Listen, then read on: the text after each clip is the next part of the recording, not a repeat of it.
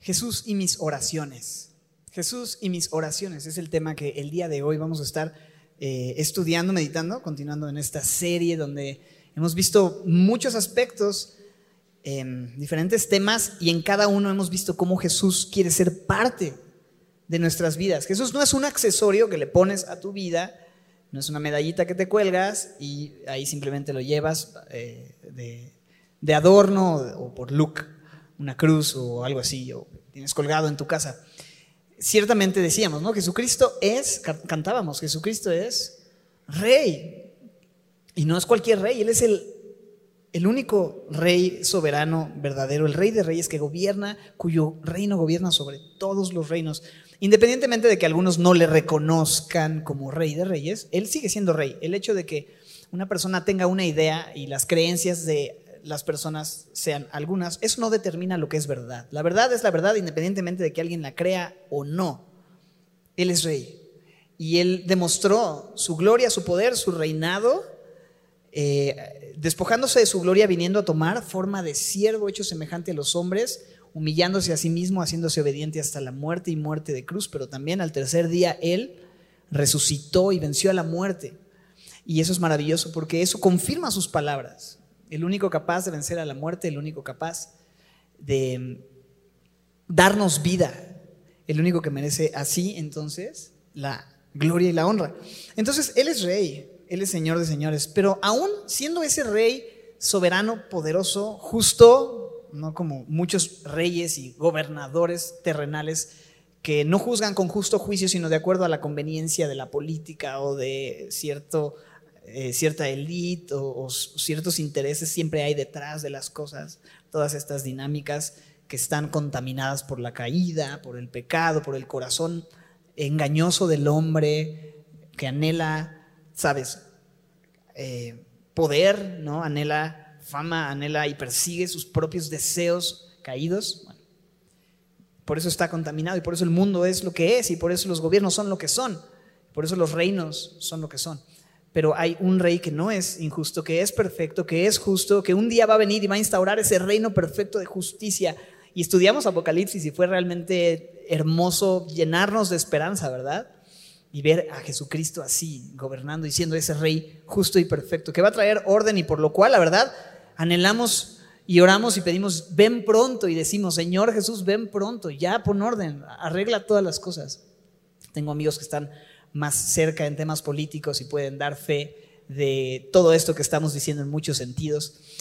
Pero ciertamente hay un rey perfecto que ha de venir. Y lo maravilloso es que ese rey de reyes perfecto, eh, Dios mismo, Dios mismo, Dios mismo, quiere tener una relación personal y cercana con gente como nosotros. Y nosotros no somos así que digas, wow, qué increíble gente para relacionarme y para tener eh, como parte de mi familia o como parte de mi equipo o como cercanos a mí. La verdad es que nosotros también somos malos, también somos egoístas, también seguimos nuestro corazón engañoso y también tomamos malas decisiones y también pensamos solamente en nosotros y no estamos viendo las cosas de una forma completa. Somos humanos, somos finitos, pero Dios quiere tener una relación con nosotros a pesar de eso. Él, santo, bueno, perfecto, soberano, justo, Dios, queriendo tener una relación con nosotros, malos, llenos de contradicciones, de egoísmo, de, tú sabes, avaricia y un montón de mugrero, diría un amigo. Todo nuestro mugrero y todo lo que hay en el corazón, porque del corazón sale todo eso, las avaricias, los hurtos, los conflictos, buscando lo nuestro, queriendo ganar el punto. Dice, ay, no, yo no soy así, yo soy una chulada de persona, ¿no? La verdad es que solamente Dios puede decir quiénes somos, ni siquiera nosotros. Y, y, la Biblia es clara, todos somos malos, todos somos pecadores, todos nos hemos desviado. No hay justo ni a un uno, pero Dios, que es rico en misericordia por su gran amor, nos dio vida y nos buscó y vino y bajó y dejó su trono y su gloria para mostrarnos la luz, como dice ese salmo, o esa, no salmo, esa ah, himno, ¿no? Dejó su trono para mostrarnos la luz de su trono a la cruz y vino a pagar nuestra deuda. Entonces, entendemos eso, el amor de Dios queriendo relacionarse con nosotros y ha abierto la posibilidad de que eso suceda, de que podamos tener una amistad y una relación con ese Dios, siendo lo que somos, es maravilloso. Hay una oportunidad de tener una relación con Dios. Hay una oportunidad de acercarnos con confianza a ese rey que no están como que los guaruras así viendo quién se acerca para decirle, hey, ni se te ocurra, ¿no? Sino que ha abierto un camino nuevo y vivo. De hecho, en la cruz, después de que el Señor Jesús entregó su vida y expiró, el velo que dividía ese lugar santísimo donde se manifestaba la presencia de Dios se rasgó, se partió a la mitad, dejando el camino abierto y el acceso para que pudiéramos acercarnos, como dice el autor de Hebreos, confiadamente al trono de la gracia para alcanzar misericordia y hallar gracia para el oportuno socorro. ¿No se te hace tremendo eso? Es increíble, podemos acercarnos a la presencia misma de Dios siendo lo que somos. Y eso es increíble porque Él nos recibe pero no nos recibe para quedarnos igual, nos recibe para cambiarnos, nos recibe para darnos un nuevo corazón con nuevos anhelos. Él nos recibe para hacer nuevas todas las cosas. Y si alguno está en Cristo y con Cristo, nueva criatura es, las cosas viejas pasaron y Él hace todas las cosas nuevas. Y ahora podemos acercarnos a Dios de una nueva manera, por la fe. Ya no me acerco buscando hacerle deudor o negociando con Él para ver eh, yo, me porto bien de lunes a viernes y entonces, o mejor dicho, el domingo me porto bien, voy, te dejo unos cuantos centavos en la, en, la limosna y entonces el resto de la semana tú estás obligado a bendecirme. Mis términos, ¿no? Yo te hago deudor, tú haces lo que yo quiero, Dios a mi manera, lo cito cuando me conviene, este, y, y, en realidad no hay, no hay una vida de rendición a ese señorío, simplemente es un Dios hecho a mi imagen y a mi semejanza pero no hay rendición. Pero hay un cambio. Cuando venimos a Él ya no, ya no es así. Ahora realmente Él es mi Señor, Él es mi Rey. Y entonces ahora vivo de acuerdo a sus principios. Y entonces Él empieza a hacer nuevas todas las cosas, empieza a cambiar eh, nuestras vidas de una forma increíble. Se me fue un poco la idea de, hacia dónde iba, pero bueno, para no desviarme, abramos la Biblia. Abramos la Biblia en Mateo capítulo 6 y hablemos de esto. Ah, ya me acordé. Y entonces Dios, gracias, quiere una relación con nosotros. Y esa relación preciosa ¿no? que podemos tener con Él, la hace posible a través de varios recursos, pero uno de ellos es la oración. Uno de ellos es la oración. Podemos orar a Dios. ¿Qué es la oración? No es otra cosa, sino platicar con Dios, hablar de corazón a Dios, acercarnos con confianza a ese trono de la gracia, donde está ese rey que da gracia, que no nos da lo que merecemos, sino que nos da lo que no merecemos cuando oramos y venimos en esa confianza. Y la Biblia nos invita a orar una y otra vez. En 1 Tesalonicenses 5:17 dice, orad sin cesar. O sea, no te detengas de orar. No es que si hay alguien que se llama César le diga salte porque voy a orar, orad sin cesar. No, orad sin cesar es ora, ora, ora. Ten un espíritu de oración, ten una actitud de oración, ten una vida de oración. Comunícate con Dios constantemente, pero hazlo a su manera. ¿no? Orad sin cesar también nos invita a eso, acercarnos confiadamente al trono de la gracia, etc. Pero mira lo que Jesús le contesta a sus discípulos, estos discípulos que tenían la inquietud de saber, bueno, ¿cómo debemos orar? Porque yo veo que los religiosos oran de una manera, veo oraciones en el Antiguo Testamento donde la gente se acerca a Dios de, cierta manera, pero Jesús, tú que vienes como representando y trayendo el reino de Dios y que nos vas a enseñar las cosas de Dios, que has venido de arriba, diría un religioso, porque nadie puede hacer las cosas que tú has hecho y es evidente que Dios está contigo. Quizá no habían entendido aún que Él mismo es Dios encarnado, pero preguntan, ¿cómo debemos orar? ¿Cómo me acerco a Dios? ¿Cómo hablo con Dios? Que hay muchas propuestas de oración y se ha popularizado incluso entre gente que no tiene una relación con Dios decir mis oraciones contigo, ¿no? Sí, pero ¿a quién? ¿No? ¿Oras a quién? ¿Cómo vas a orar? ¿Cómo te vas a dirigir? ¿Estás seguro que alguien te está escuchando? ¿Cómo sabes que alguien te está escuchando? Ok, ¿qué dice Jesús respecto a la oración? Me encanta porque él contesta clara y directamente y muy, muy contundentemente acerca de la oración. Y dice, ustedes pues oren así. Y entonces en Mateo 6, él em, les pone este ejemplo diciendo, oren así, Padre nuestro que estás en los cielos santificado sea tu nombre, venga tu reino, hágase tu voluntad como en el cielo, así también en la tierra. El pan nuestro de cada día, danoslo hoy, perdona nuestras deudas, como también nosotros perdonamos a nuestros deudores, y no nos metas en tentación, mas líbranos del mal, porque tuyo es el reino y el poder y la gloria por todos los siglos. Amén.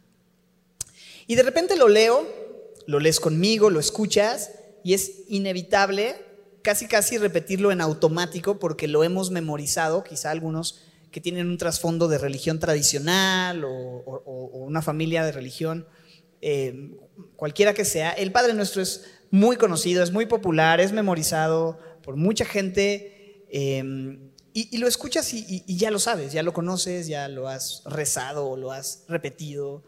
Pero yo quisiera invitarte a que hoy pudiéramos, de una forma muy sencilla, porque tardaríamos mucho tiempo en realmente escudriñar cada uno de los elementos y hablar de cada uno de los temas que Jesús toca en una oración que leímos en menos de un minuto, pero es muy profundo.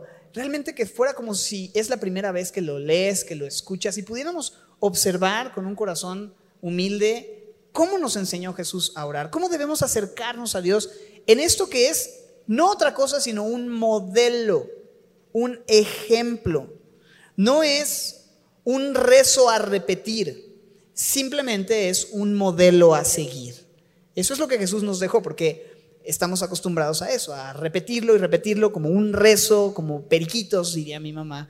Pero no es, creo yo, la intención que Jesús tenía cuando estaba hablando con sus discípulos en esta conversación en Mateo 6, donde vienen y le preguntan, oye, ¿cómo oramos? Y Jesús contesta diciendo este ejemplo. No es que ustedes pues orarán así, de que no se salgan de, esta, de estas frases. Esta es la manera correcta de orar, sino este es el ejemplo y son los elementos que una oración eh, bíblica, una oración correcta delante de Dios eh, deberían incluir o parte de los elementos, porque hay distintas oraciones que son buenos ejemplos en la Biblia. Bueno.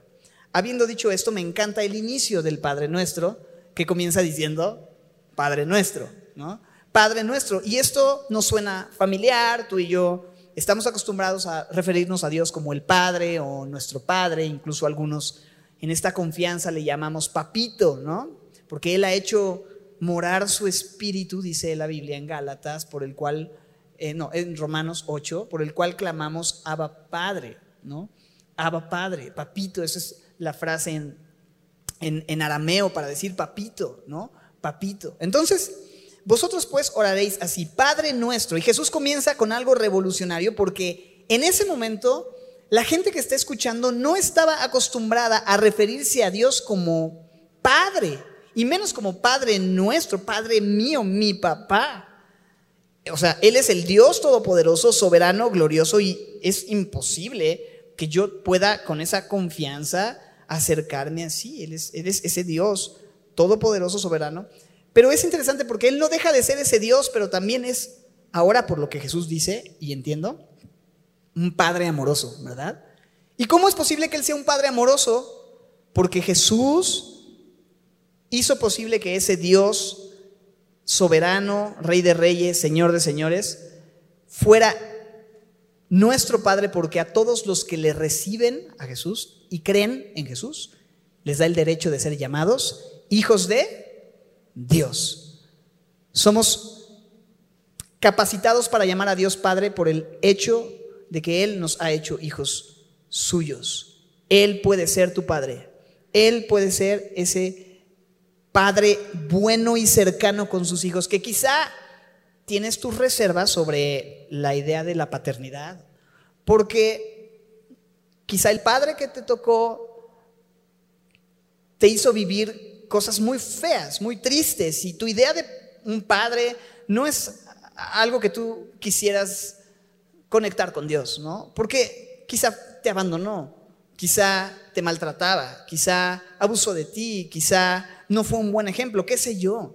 Pero aún con todo eso, debes saber que Dios no es imperfecto y él no falla. Me duelo y, es difícil escuchar historias de gente que ha sido abusada por sus padres o abandonados por sus padres, pero me gusta pensar, hey, justamente Dios vino para suplir en tu corazón y en tu vida esa necesidad que tienes, que quizá no pudo ser suplida por tu Padre terrenal. Él no te falla, Él es fiel, Él es bueno. Y todos tenemos en la cabeza alguna idea de cómo es un buen padre, aunque no lo hayamos tenido. En mi caso yo tuve un padre increíble y maravilloso, pero no es el caso de todos. Y si tú no tuviste un padre así, sabes de todas maneras cómo debería ser. Y ese padre celestial es, o mejor dicho, el padre celestial es por mucho superior al mejor concepto de papá que tú puedas tener. Él es perfecto, Él es fiel, Él cumple sus promesas, Él no te deja, Él no te cambia, Él no te abandona, Él está contigo y Él quiere suplir tus necesidades emocionales, físicas, espirituales en todo momento y puedes acercarte con confianza a Dios sabiendo que Él es este Padre bueno. Ahora también lo que me llama la atención en esto es la imagen que Jesús está poniendo en la cabeza de sus discípulos sobre la oración. Porque la imagen que está poniendo es la de un pequeño niño que se acerca a su padre con confianza. No, no, es, no es que, ok, quizá ellos pensaban en una oración correcta, la que hacen los religiosos, la que hacen los rabinos. Entonces tú piensas oración, una oración correcta, y piensas en un rabino importante, un maestro elocuente, una persona muy religiosa. Quizá ese era el pensamiento de ellos, pero Jesús dice, no es eso, no es un hombre religioso que usa las palabras y el cristianés, ¿no? Correcto, sino es un niño que con confianza se acerca y con humildad puede venir a Dios y decirle, o se puede venir a su papá y decirle, papi, necesito esto, ¿no? Incluso quizá no sabe pronunciar bien, quizá no sabe hablar claramente, pero déjame decirte que cuando mis hijos vienen y se dirigen a mí, hasta cuando no hablan bien me da más ternura. y, es, increíble es, esa relación. A veces nosotros no sabemos qué decir, no sabemos cómo orar. Romanos también nos dice que el Espíritu intercede por nosotros con gemidos indecibles. Cuando no sabes qué pedir, el Espíritu te ayuda porque nuestra debilidad no sabemos pedir lo que conviene y no pedimos a veces como deberíamos pedir, pero sabemos que el Espíritu mismo de Dios nos ayuda diciendo lo que quiso decir fue, y eso es maravilloso. El mismo Espíritu de Jesús nos lleva al Padre de esta manera. Pero ¿cuál es el punto? Hay confianza, hay paternidad, hay humildad, no es una imagen de algo religioso, es algo cercano, íntimo, personal, lo que Jesús está estableciendo y es revolucionario para ellos en este tiempo. Con todo es un Padre amoroso, pero no debemos perder de vista dónde está. Es un Padre cercano, pero no debemos perder de vista dónde está. Verso 9, Padre nuestro, ¿qué qué? Estás en el cielo. O sea, ubícate, ¿no? En tu oración, ubícate, ubiquémonos. Ciertamente Él me da acceso a su presencia como un papá y puedo hablar, incluso si no sé hablar muy bien, si no sé orar muy bien, pero puedo ir y hablar con Él, pero debo estar consciente, Él está en el cielo. Eso me hace saber que Él domina sobre todo, ve todas las cosas, tiene una perspectiva eterna de, de todo lo que sucede. Él ve el pasado, el presente, el futuro, sabe lo que es mejor para mí. Y eso es bueno porque sé que me acerco a alguien que tiene control de todo desde una perspectiva completa. Pero también el hecho de que Él esté en el cielo, aparte de darme esa confianza de saber que Él está por encima de todo, me hace saber que no estoy delante de cualquier persona. Sí es mi papá, pero Él está en el cielo yo en la tierra. Entonces ubícate. Salomón decía, Eclesiastes 5, no te des prisa con tu boca, ni con tu corazón, ni te apresures a proferir palabra delante de Dios, porque Él está en el cielo, tú en la tierra. Por tanto, ¿qué dice? Sean pocas tus palabras. No tienes que llegar a querer chorear y rollear a Dios con tus miles de cosas. Primero detente y piensa, Dios está en el cielo.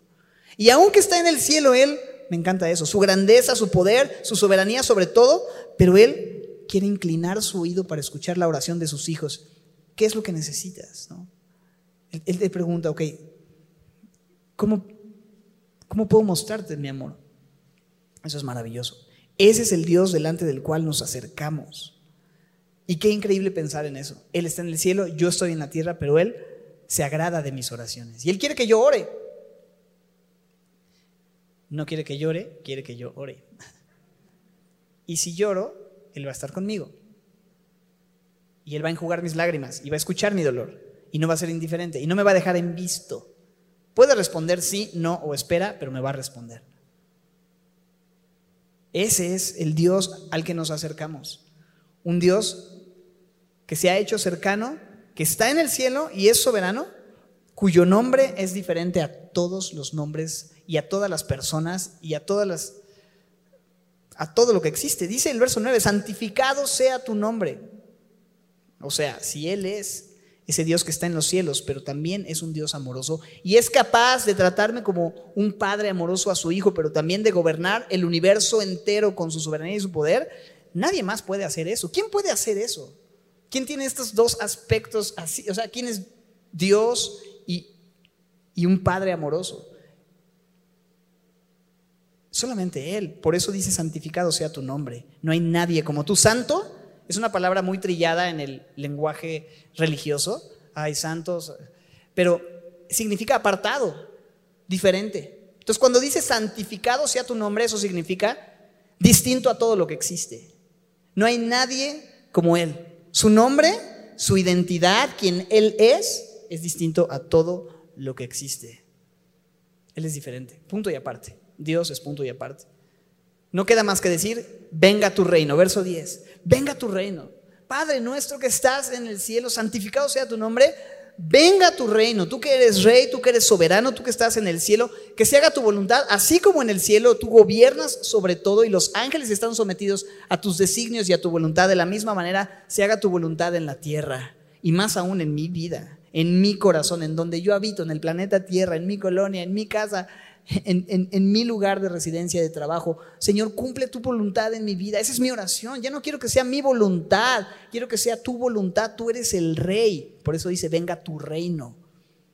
Pero a veces nuestro reino es el que más nos, eh, es al que más nos aferramos, ¿no? Les decía en la reunión pasada acerca de este otro himno antiguo que dice, pero sigo siendo el rey. Que nos encanta cantar con todo el corazón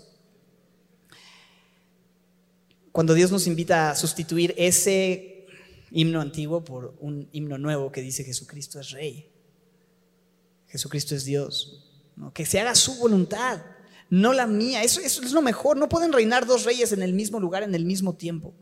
Y déjame decirte algo, Él va a reinar mejor que tú en tu vida. ¿Qué consecuencias ha tenido para ti el tomar tus propias decisiones, ser, seguir siendo el rey, ser el rey y seguir siendo el rey o la reina, ¿no? ¿Qué decisiones, qué consecuencias ha tenido eso en tu vida? ¿Qué resultados ha traído? ¿Ha sido bueno para ti eso? Creo que este es un buen día para decir y hacer esta oración, Señor, venga a tu reino. ¿Qué implica eso? Que se vaya el mío, porque no me ha ido bien y porque me he querido aferrar a una posición y a una función en mi vida que no me corresponde. Aferrado a hacer mi voluntad, aferrado a salirme con la mía, pero Señor, yo no soy Dios tú eres Dios. Venga tu reino. Hágase tu voluntad, no la mía. Hágase tu voluntad como en el cielo, así también en la tierra. Pero cuántas veces queremos imponer nuestra voluntad. Y a veces incluso la oración resulta ser una herramienta que ocupo para salirme con la mía. Lo digo porque lamentablemente hay algunos lugares donde se enseña que tú tienes que decretar y declarar y decir para que se haga lo que estás diciendo. Cuando la Biblia no me enseña un modelo así de oración.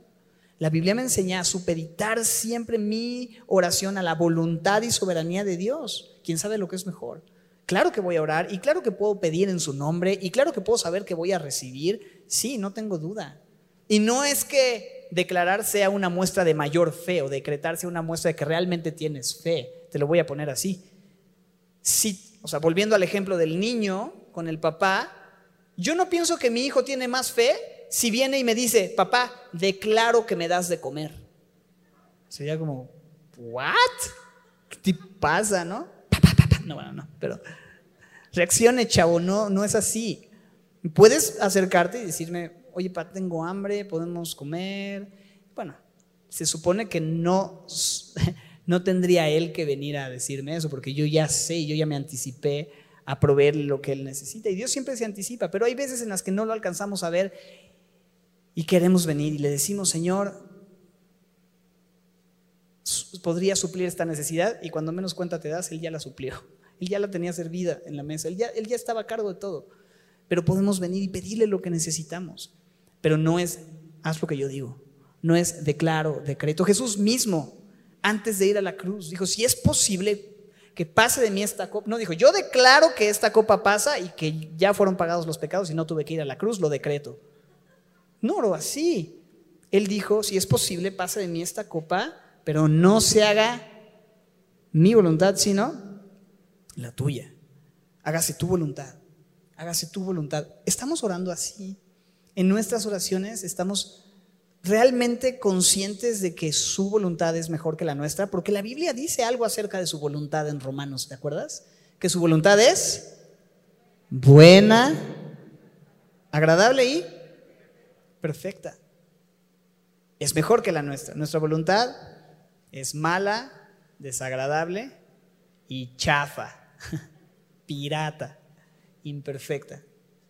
Pero su voluntad es buena, agradable y perfecta. Y creo que necesitamos empezar a alinearnos al modelo bíblico y correcto de oración con estos modelos, con estas oraciones y más aún la oración misma del Señor Jesús. Si el Señor Jesús hubiera querido que oráramos declarando, hubiera escrito, vosotros pues oraréis así, yo declaro, ¿no? Yo decreto. Pero el Señor Jesús no dijo esto, al contrario, Padre nuestro, ¿no? Lo que tú digas, venga tu reino, hágase tu voluntad.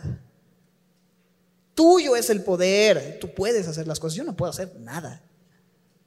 Yo no tengo poder en mí. No, yo no, no, tengo poder de nada.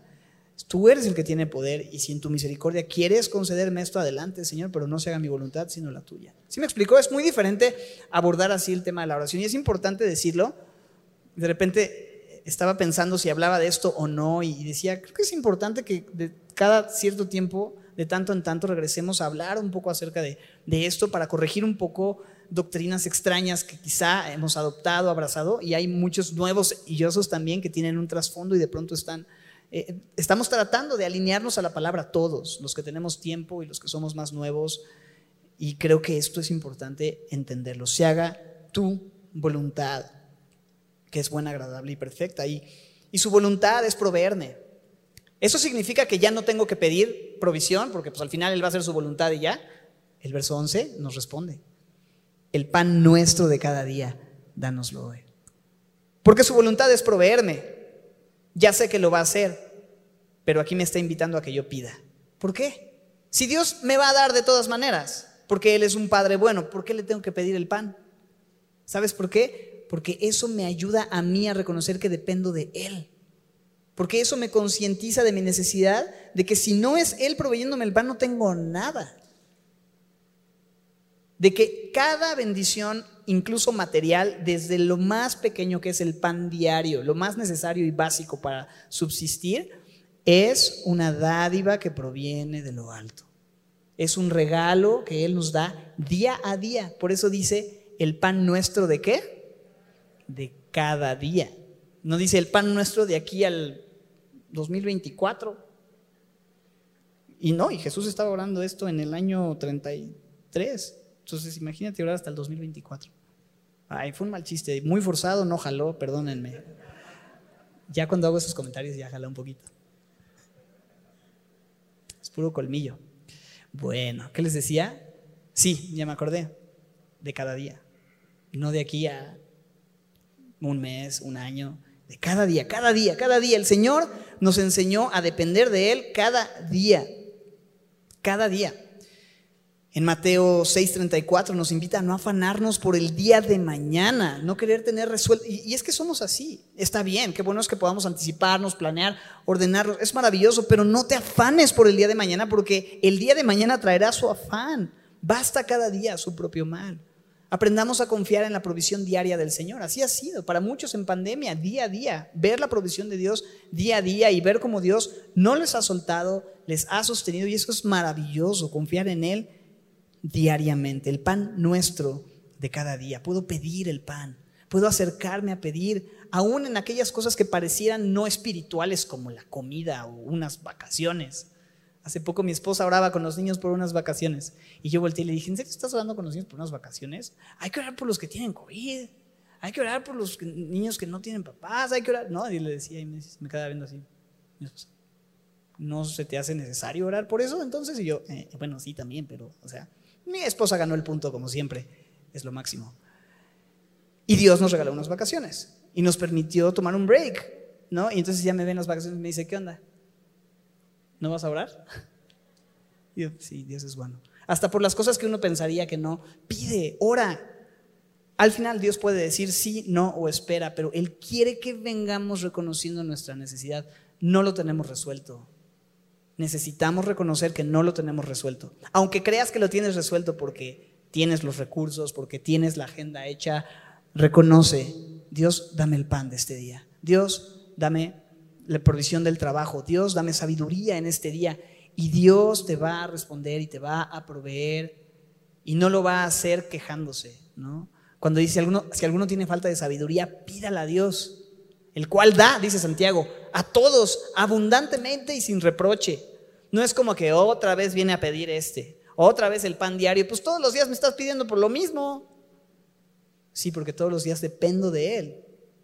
Él está contento de ver que sus hijos vienen a Él para pedirle las cosas que necesitan. Eso es importante. Es necesario y Jesús lo, lo pone en este modelo de oración. Se me fue choco, espérenme.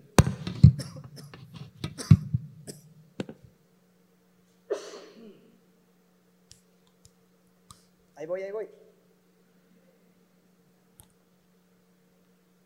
Como que jalé así y se me fue choco. Ok. Pidamos como un hijo, confiadamente, pide a su padre. Podemos acercarnos. Finalmente, una frase muy, muy fuerte. Y perdónanos, esto también es algo que debemos pedir. Perdónanos nuestras deudas o nuestras ofensas, como también nosotros perdonamos a nuestros deudores o los que nos ofenden, dice en Lucas. Pero la idea es la misma. Perdonar a aquellos que nos deben o que nos han ofendido o que nos han faltado. Perdónanos nuestras deudas. Primero pedir perdón por eso, ¿no? Porque le hemos fallado a Dios. ¿Qué le debemos a Dios? Le debemos nuestra vida, le debemos la gloria, pero a veces vivimos nuestra vida no para Él, sino para nosotros. Ya no le dimos lo que le debíamos. A Dios lo que es de Dios. Al César lo que es del César. Jesús dice, ¿de quién es esta inscripción? De César. Ah, pues dale a César lo que es de César y dale a Dios lo que es de Dios. Y, y nosotros tenemos la imagen de Dios, fuimos hechos a su imagen y a su semejanza, por lo tanto le pertenecemos a Él, somos de Él. Le debemos nuestras vidas, nuestro tiempo, nuestros recursos, nuestra, nuestros talentos, espíritu, alma, cuerpo. nos le debemos a Él, por decirlo de cierta manera. Pero a veces no nos damos y no nos entregamos a Él como deberíamos entregarnos o darnos a Él. Le debemos. Y por eso pedimos, Señor, perdóname porque pocas veces vivo mi vida realmente rendido a, a ti, a tu voluntad. Pero Señor, así te pido que como tú me perdonas, Ah, te pido que tú me perdones, perdón, como yo también, dice ahí, como también nosotros perdonamos a nuestros deudores. Esto está tremendo. ¿Por qué? Bueno, antes de avanzar, nuestras oraciones deben incluir siempre pedir perdón por nuestros pecados, ¿no? Pedir perdón por nuestras faltas, pedir perdón, y dice la Biblia que si nosotros confesamos nuestros pecados, Él es fiel y justo para perdonar nuestros pecados y limpiarnos de toda maldad. Jesucristo pagó por nuestras deudas. Podemos saber que somos perdonados, pero de repente, a la hora de pedir perdón, Jesús dice, pide perdón y pide que seas perdonado como tú perdonas a los demás. Ok, ok, ok. ¿Te atreverías a hacer esta oración? Señor, perdóname como yo he perdonado a fulanito, merenganito, sutanito y toda la familia Nito. Perdóname así. Así como yo los perdoné, perdóname, ¿tú te atreverías a orar así? Te la voy a cambiar. ¿Qué si Dios te dijera, así como tú has perdonado a la familia Nito, así te voy a perdonar yo a ti? ¿Y tú?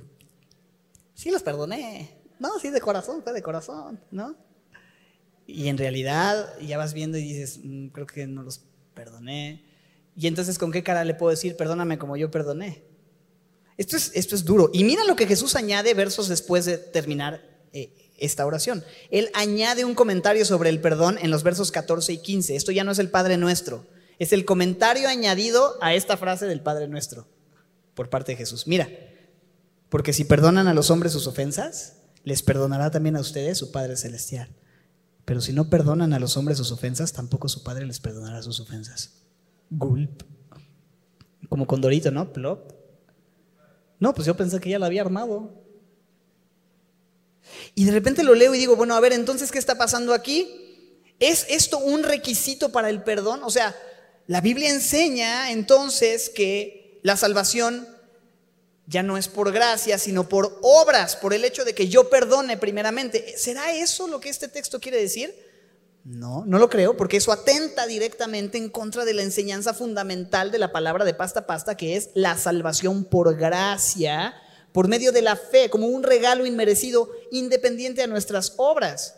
Entonces, ¿qué significa esto? Bueno, creo que lo que Jesús está enseñando en esto y está enfatizando en esto no es tanto que el que nosotros perdonemos o hagamos alguna obra de justicia sea un requisito para salvación, sino que el perdonar es una evidencia profunda y verdadera de que realmente hemos sido perdonados y viceversa.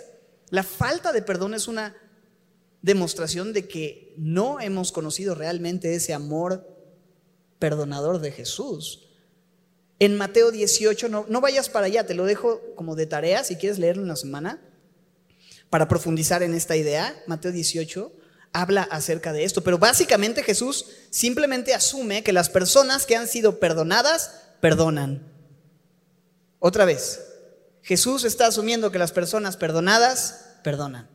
Si tú has sido perdonado realmente y te sabes inmerecedor, pero eres receptor de ese perdón y amor inmerecido de Dios, eso te va a llevar inevitablemente a perdonar y amar a los que no lo merecen. Porque cuando tú comparas la deuda que tenías tú con Dios y lo que tú le hiciste a Dios con la deuda que otros te hicieron a ti, entonces la diferencia es abismal y no tienes alternativa. Dices, he perdonado de corazón, puedo perdonar. Es difícil, yo sé, hay heridas que sanar.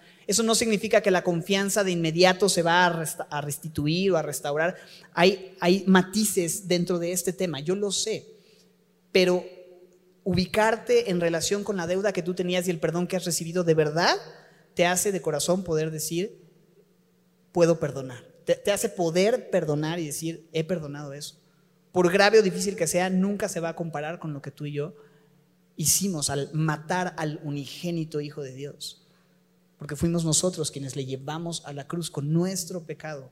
Él vino por mí, lo hizo por mí. Entonces, si estás batallando en perdonar, ¿qué necesitas? Ir a la cruz, ver lo que Él ha hecho y decir, ok Señor, gracias por tu gran amor y por perdonarme.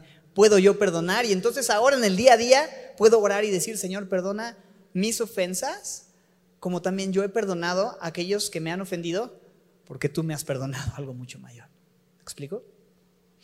Finalmente, la petición en el verso 13, a la cual yo me uno y creo que todos nosotros, no nos metas en tentación y líbranos del mal.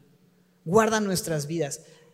No creo que tú y yo estemos conscientes de todas las veces que incluso sin haber orado esta frase, el Señor nos ha librado del mal.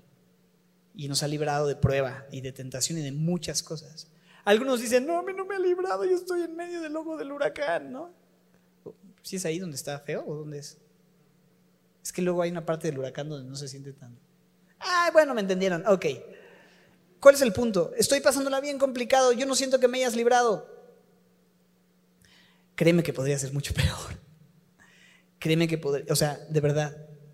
Dios nos ha cuidado, nos ha guardado en muchos sentidos. Y aún si está permitiendo pruebas es dentro de un marco y un propósito de cumplir una obra en tu vida y tratar contigo y enseñarte a depender de Él y mostrarte su fidelidad en tiempos de adversidad. Sin duda alguna, no tengo duda de eso.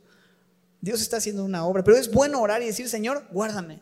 Señor, cuídanos. Señor, guarda mi entrada, mi salida.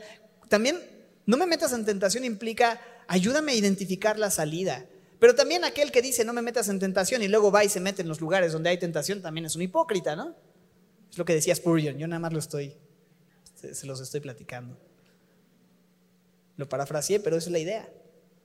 Debemos tomar medidas y debemos estar conscientes de nuestra debilidad, nuestra vulnerabilidad y ser sabios en la toma de nuestras decisiones respecto a dónde ir, dónde no ir. Y no es que el Señor me meta o no, es que yo ya me metí, ¿no? Entonces, Señor, sácame de la tentación, brother. Pues, o sea, sí, y Él no te va a dejar morir solo, pero también toma decisiones, haz cortes, sé sabio. Ora sí, confía en que el Señor te va a guardar y te va a librar del mal. Y todo esto, toda esta oración concluye en el verso 13 como resumiendo la razón de por qué nos acercamos a Dios como Padre, de por qué reconocemos que Él es nuestro proveedor, de por qué pedimos perdón y le decimos que estamos dispuestos a perdonar, de por qué queremos vivir para Él venciendo la tentación. ¿Por qué? ¿Por qué? ¿Por qué familia? Verso 13. Porque suyo es el reino y el poder y la gloria por todos los siglos. Por eso ahorita que cantábamos, ¿no? Proclamemos su grandeza, ¿no? Jesucristo es rey, Jesucristo es Dios. Majestuoso, poderoso, digno de loor, que es alabanza. Digno de ser reconocido. Él es. Suyo es el reino. La vida no se trata de mí. Ese es el secreto más grande que puede traer mayor libertad a tu vida. No se trata de ti, de mí. El mundo no fue creado como su... el mundo no fue creado para darme la alabanza y la gloria a mí. No todo es de mí, por mí, para mí. Él es el único digno del reino, el poder y la gloria. Y cuando tú y yo abrazamos esa verdad, entendemos esa verdad y vivimos sobre todo a la luz de esa verdad, nuestras vidas van a ser tan diferentes. Nos van a quitar un peso de encima, vamos a tener paz, no vamos a estar buscando nada, vamos a poder disfrutar realmente de nuestros días sin estar aspirando a, qué sé yo, a que me reconozcan, a que obtenga y pasar por encima de los demás y lograr alcanzar, pero dice eso en Santiago también, persigues, codicias, buscas, quieres y no alcanzas.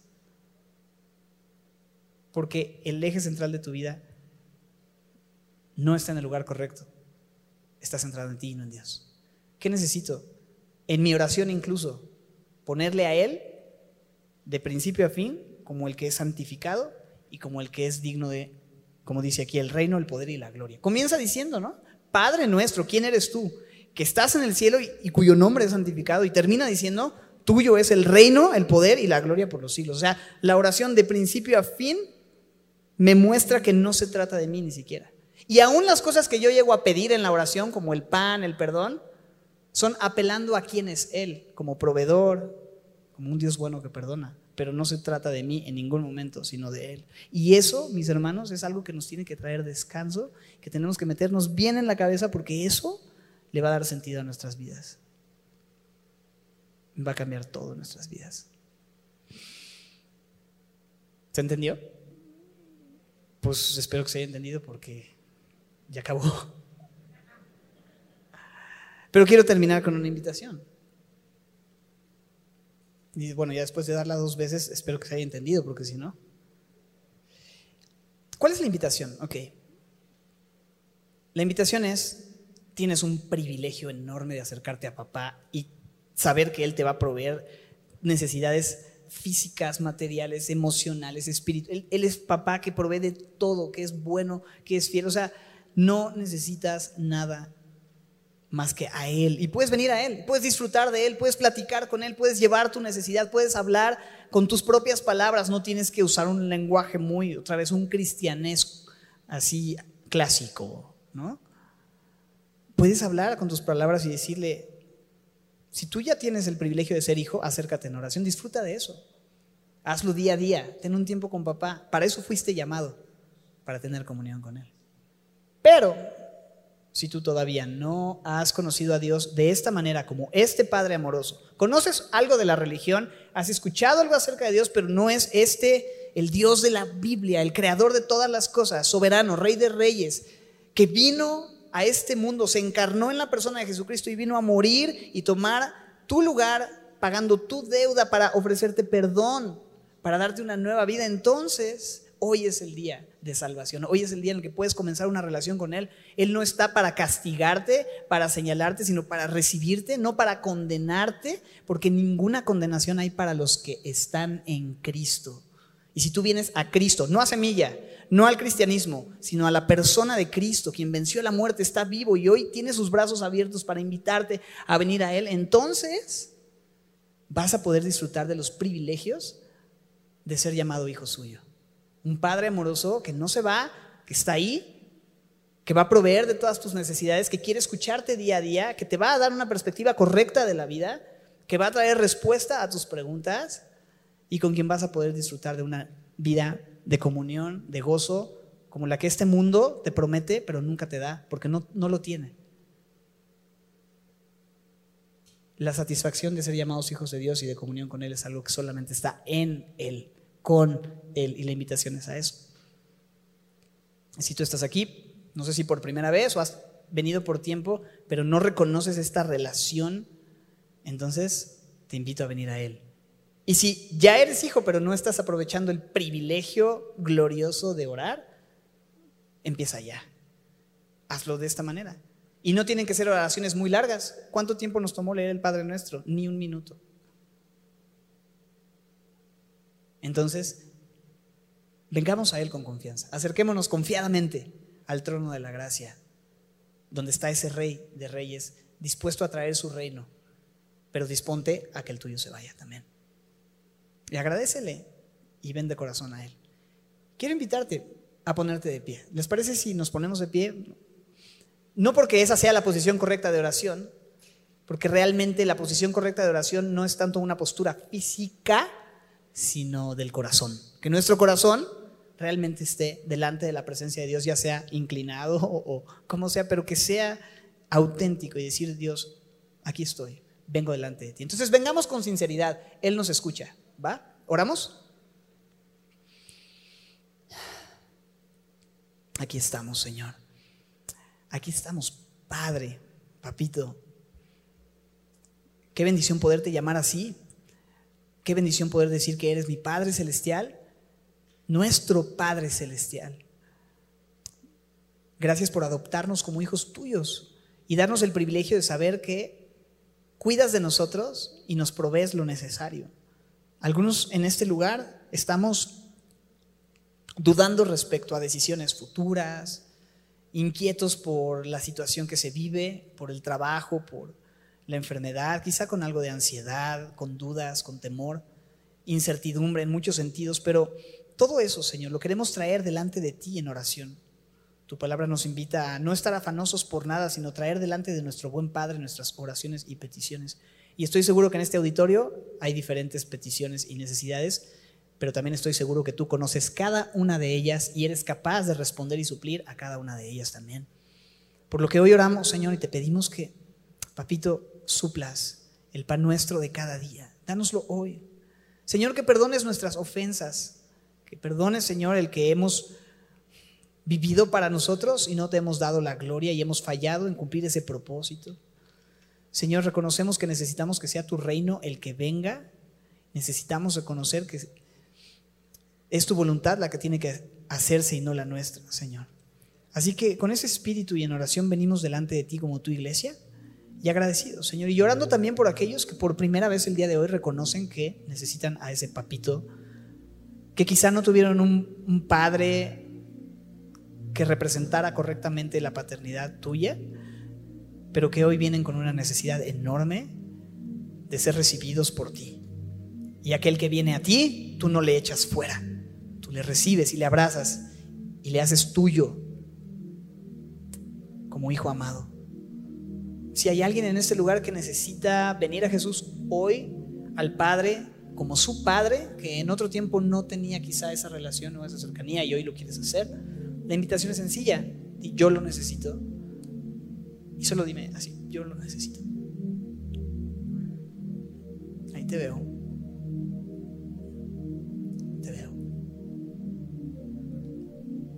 más. Te veo también ahí atrás. No estás solo, no estás sola. Tienes un padre que te ama. Solamente tienes que confiar en Él. Dejar de confiar en ti, dejar de confiar en los demás, dejar de confiar en un cambio de circunstancias, dejar de confiar en tus propios recursos, en tu dinero, en tu carrera, en tu trabajo, en, tu pareja, qué sé yo. Solamente tienes que confiar en Él, poner tu fe y tu confianza en Jesucristo hoy recibir de Él. Y decirle, Dios, hoy te ruego que pueda acercarme a ti como hijo, como hija, y decirte, papá, probé mi necesidad, perdóname y permíteme perdonar como tú me has perdonado porque no es fácil. Sé que tú quieres proveerme de todo lo que necesito. Sé que en ti está lo que por años he buscado en tantos lugares, pero hoy veo claramente, tú eres lo que siempre he pedido, tú eres lo que siempre he necesitado, es a ti a quien busco, es a ti a quien necesito. Así es que hoy vengo a ti, te recibo, quiero relacionarme así contigo y reconozco mi necesidad de ti, de tu perdón. Creo en Jesús, creo que Él vino, tomó mi lugar, pagó mi deuda, murió, pero resucitó y hoy vive y reina y oro que venga su reino y se haga su voluntad, como en el cielo, así también en mi corazón, en mi vida. Pido esto con fe. Quiero empezar a caminar contigo. Así que oro así en el nombre de Jesús. Amén. Señor, todos aquellos que estamos también con una necesidad espiritual el día de hoy, como hijos, pero que nos hemos alejado y que hemos dejado de lado nuestra vida de oración, necesitamos dirección tuya, necesitamos que seas tú quien nos muestre claramente qué pasos dar, hacia dónde caminar, cómo vivir, cómo pastorear a nuestra familia, cómo dirigir, cómo dirigirnos en la escuela, en el trabajo, qué decisiones económicas tomar, etcétera, Señor. Necesitamos de ti, por eso oramos y pedimos que venga tu reino y se haga tu voluntad, que nos proveas simplemente el pan de cada día, eso oramos, Señor. Pero al final, sobre todas las cosas, oramos que tú te des la gloria porque tuyo es el reino, el poder. Señor, por ahora, desde ahora y para siempre, los siglos, por los siglos y los siglos, Señor, la eternidad entera se trata de glorificarte a ti. Así oramos y te damos gracias, Señor, en el nombre de Jesús.